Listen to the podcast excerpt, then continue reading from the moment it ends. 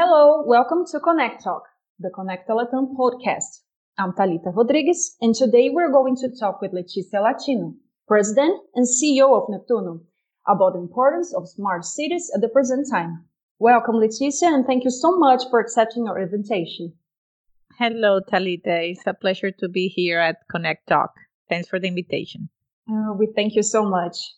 Leticia, Digitalization is essential for cities to be more intelligent and resilient, especially in times of crisis such as the one we are experiencing right now. Post COVID 19 life will be much smarter. Tell us about this fact. Well, I definitely uh, agree with that. Uh, life will be different. We're living disruptive times.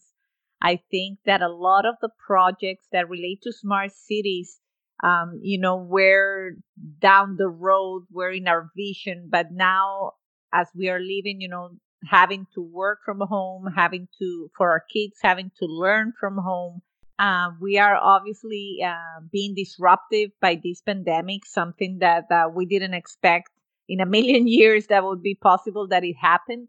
And I believe that this is putting a new pressure into, you know, like companies to rethink the way we want to we want to leave going further. So although we are a little bit in, in shock right now in terms of what we're going to do and some plans have been put on hold, I definitely believe that um, the whole plan of, smart cities and more connectivity and just working from home or remote is going to take a, an urgency that we didn't expect before.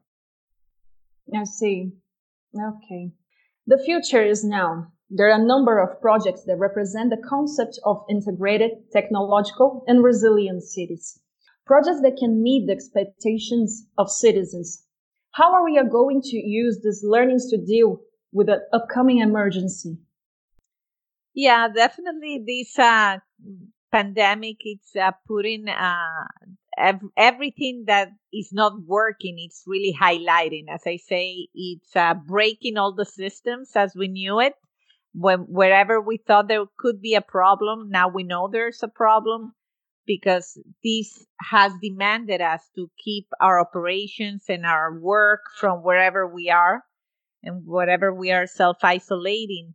So I think that companies, government are just going to go back to the drawing board uh, from this experience and analyze ways in which we can make technology, you know, that in paper they don't they don't have a way to access the information. So I think that they're going to have to rethink that and, and take it a little bit more, uh, the importance of it, take it more seriously in terms of we have to have a digital set of documents for, for the operators and also the government entities.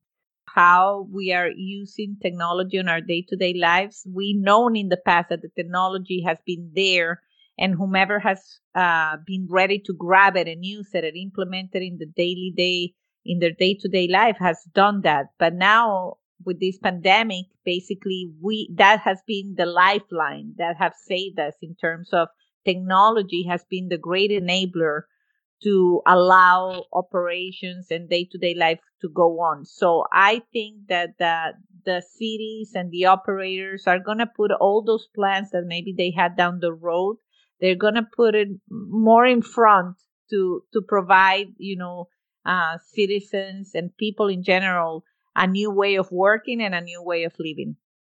Nice, very good. And what do you think is the importance of smart cities at the moment like this?